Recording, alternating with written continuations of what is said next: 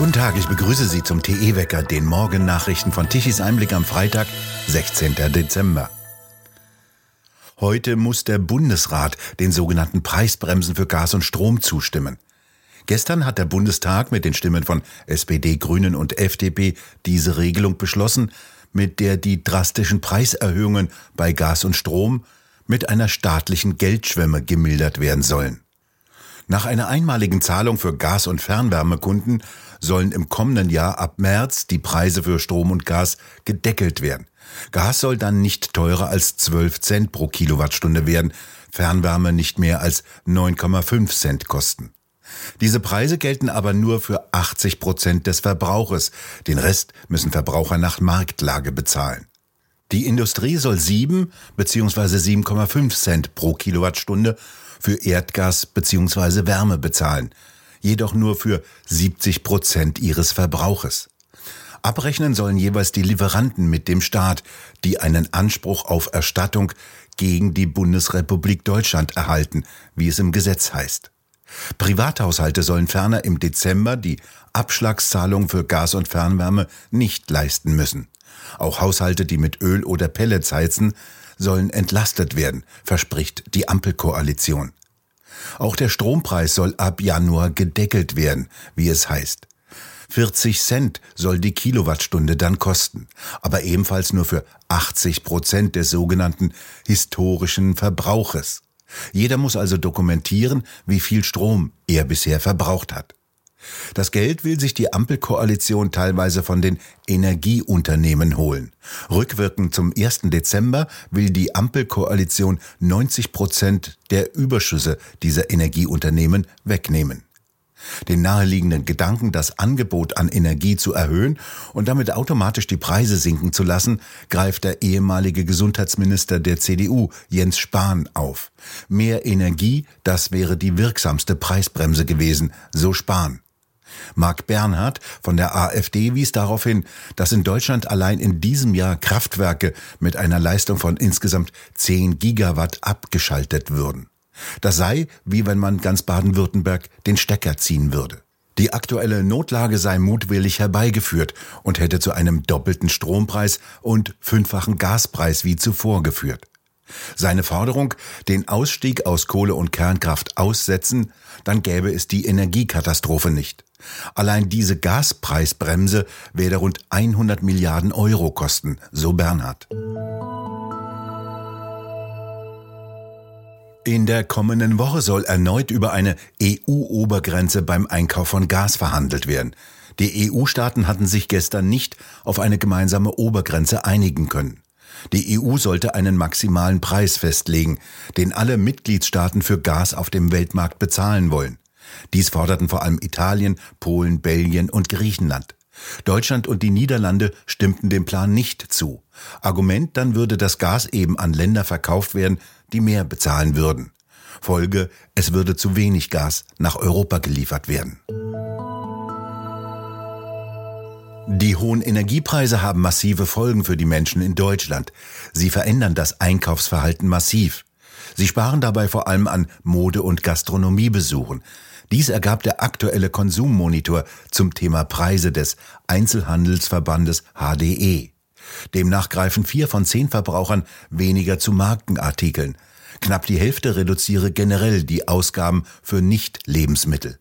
Zudem werde mehr auf Angebote geachtet und die Mengen würden reduziert. Ein Drittel der Befragten habe außerdem große Angst davor, mit dem Geld nicht auszukommen. Das seien sechs Prozentpunkte mehr als bei dem im Mai ermittelten Ergebnis. Stark verunsichert seien vor allem Alleinerziehende. Hier fürchten laut HDE 57 Prozent, dass das Geld nicht reichen könnte. Noch nie haben Deutschlands Stromverbraucher so viel Geld bezahlt für Strom, der nie produziert wurde. Im Jahre 2021 bezahlten die Verbraucher für Phantomstrom so viel wie noch nie, insgesamt 807 Millionen Euro. Dies ergab eine Antwort des Bundeswirtschaftsministeriums auf eine Anfrage der Bundestagsfraktion der Linken. Danach mussten die deutschen Stromkunden insgesamt 5800 Gigawattstunden bezahlen, die theoretisch von den Windparks hätten erzeugt werden können. Im Jahr 2020 lag diese Entschädigungssumme noch bei 761 Millionen Euro, 2016 nur bei 373 Millionen Euro. Denn Betreiber von Windrädern bekommen aufgrund der Energiewendegesetze auch dann Geld, wenn sie Strom hätten liefern können, der aber nicht gebraucht oder nicht transportiert werden konnte. Das ist so, wenn der Bäcker eines Ortes zu viele Brötchen backt und dafür Geld fordert, nach dem Motto, ihr hättet sie ja kaufen können. Wenn vor allem an den Küsten der Wind weht, produzieren dort die Windräder viel Strom, oft mehr als benötigt wird oder über die Stromtrassen transportiert werden kann. Strom muss genau zu dem Zeitpunkt produziert werden, zu dem er gebraucht wird. Speichern lässt er sich kaum. Zu viel Strom gibt es allerdings nur zu bestimmten Zeiten wie im Frühling und Herbst. Allerdings würden neue Trassen auch nicht viel nutzen, denn wie zur Zeit ist es wochenlang windstill. Dann gibt es keinen Strom von Windrädern, der durch diese Leitungen transportiert werden könnte. Jetzt müssen Kraftwerke liefern. Die erzeugen realen Strom, der gebraucht wird, und keinen Phantomstrom. Den weltgrößten Aktiengewinner des Jahres 2022 stellte die Nachrichtenagentur Bloomberg vor. In einem turbulenten Jahr, das von einer weltweiten Verschärfung der Geldpolitik, Rezessionsängsten und einem Krieg in der Ukraine geprägt war, so Bloomberg, erweise sich eine Bergbauaktie in Indonesien mit einem satten Kursanstieg von 1600 Prozent als weltbester Performer. Während das Vermögen der Aktie von Adaro Minerals Indonesia mit den weltweiten Kohlepreisen verknüpft war, sehen Analysten weitere Gewinne dank der Strategie von Adaro, seine unerwarteten Gewinne zur Diversifizierung in die Bereiche Aluminium und Batterieherstellung für Elektroautos zu nutzen. Das Unternehmen meldete für die neun Monate bis September einen Anstieg des Nettogewinnes um 482 Prozent weil sich der durchschnittliche Verkaufspreis mehr als verdoppelte und das Kohleabsatzvolumen um 41 Prozent anstieg.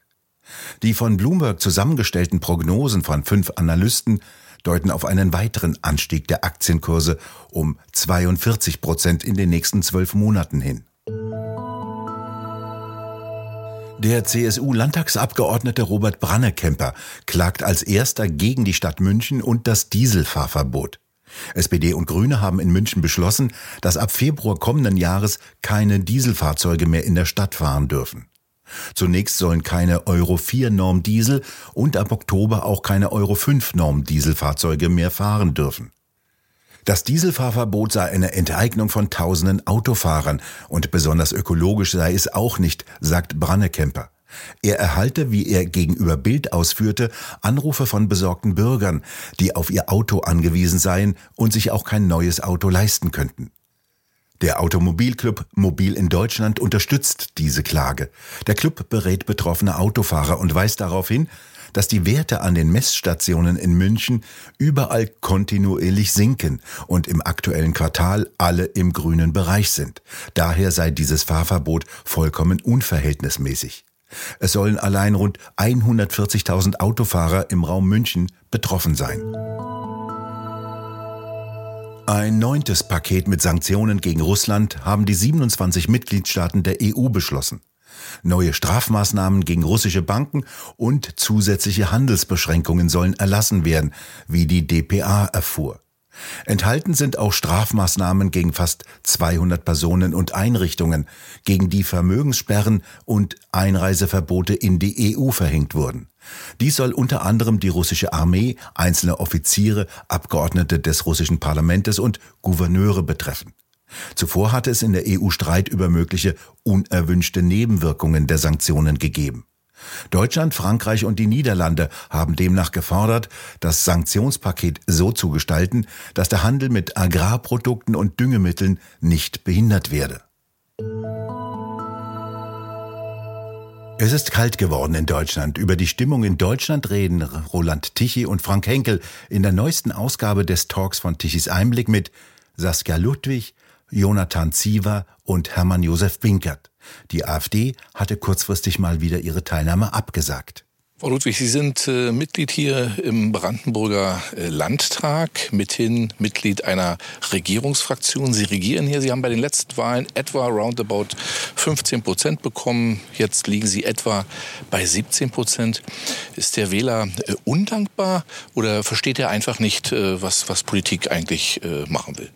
Also das ist ja eine sehr provokante Frage, die aber deutlich macht, wie Parteien mittlerweile ticken und sich das auch angucken, äh, in welche Richtung sie gehen oder eben auch nicht. Ich glaube, das ist das eigentliche Problem, dass man eben nicht mehr wirklich dem Wähler zuhört äh, und auch Wählerwillen akzeptiert. Das merkt man auch im Umgang der Parteien mit anderen Parteien, ähm, sondern dass man der Meinung ist, als Fraktion oder als Partei, das ist unser Programm, das wollen wir so, wir müssen es nur besser erklären. Ähm, aber der Wähler ist äh, nicht irgendwelche äh, dummen äh, Wahlzettelausfüller, sondern das sind Bürger dieses Landes, die sehr wohl eine Vorstellung davon haben, was äh, gut und was richtig ist und was falsch ist. Und das muss, müssen Parteien einfach wieder stärker wahrnehmen und wieder stärker auf den Wähler darauf zugehen. Was nicht heißt, dass ich meine, meine Inhalte besser erklären muss, sondern dass ich wirklich das wahrnehme, was wollen die Leute, was erwarten sie. Und ähm, da bin ich bei der CDU natürlich äh, eher im bürgerlichen Lager. Und ähm, ich kenne sehr viele bürgerliche Menschen, die eben bürgerliche Politik haben wollen. Und die wird momentan relativ wenig angeboten. Nun hat Ihr Parteivorsitzender und Fraktionsvorsitzender der CDU im Bundestag, Friedrich Merz, gesagt, er will der Bundesregierung die Hand reichen. Handreichen klingt ja sehr sympathisch, aber von einem Oppositionsführer hat man sich eigentlich erwartet, dass er die Regierung, naja, schon ein bisschen in Frage stellt, denn er will sie ja besser machen. Und besser machen ist was anderes als die Hand reichen bei dem, was geschieht. Es ist, glaube ich, relativ einfach. Als Bürgerlicher ist man eben kein Krawall-Oppositionstyp, ja, sondern als Bürgerlicher möchte man ja mitgestalten und möchte natürlich auch sagen, wir kriegen das gemeinsam hin und Bürgerliche mögen auch keinen Streit. Die vollständige Diskussion können Sie sich auf der Webseite tichiseinblick.de ansehen. Es bleibt weiterhin kalt bei Temperaturen zwischen 0 und minus 4 Grad. Heute Nacht hat es noch einmal geschneit, auch Eisregen war teilweise dabei, der am Mittwoch für glatte Straßen sorgte und für volle Krankenhäuser, als im Süden Bayerns und Baden-Württembergs aufgrund starken Eisregens viele Unfälle geschahen. Im Norden kann es heute noch einmal leicht schneien und in der Mitte erstreckt sich eine ruhige Zone, in der auch mal die Sonne herauskommen kann. Im Süden, in Baden-Württemberg und Bayern, kann vormittags noch etwas Schnee fallen. Die ruhige Hochdrucklage bleibt über das Wochenende bestehen. Dies bedeutet Hochnebel, den die Sonne häufig durchdringen kann. Zum Wochenbeginn sieht es wieder nach gefrierendem Regen und glatten Straßen aus. Von Westen kommen dann mildere Luftmassen herein. Die Temperaturen werden dann auf bis zu 10 Grad ansteigen. Und was tut das Energiewendewetter? Das hört leider nicht auf Energiewende-Chefdenker wie Claudia Kempfert vom DIW die ein Industrieland mit Strom von Windrädern versorgen wollen. Gestern Mittag benötigte Deutschland um 12 Uhr eine Leistung von 79 Gigawatt. Geliefert haben die Windräder kaum 5 Gigawatt. Den Rest mussten Kohle- und Kernkraftwerke liefern. Wo ist eigentlich die Verkehrswende derzeit, die viele Rote und Grüne wollen? Ich vermisse die Lastenräder und die normalen Räder auf den Radwegen, die ja mit viel Aufwand in die engen Innenstadtstraßen gezogen wurden und Platz in den engen Innenstädten kosten. Wo sind Sie? Zu kalt etwa? Wir bedanken uns fürs Zuhören. Schön wäre es, wenn Sie uns weiterempfehlen. Weitere aktuelle Nachrichten lesen Sie regelmäßig auf der Webseite tichiseinblick.de und wir hören uns morgen wieder, wenn Sie mögen.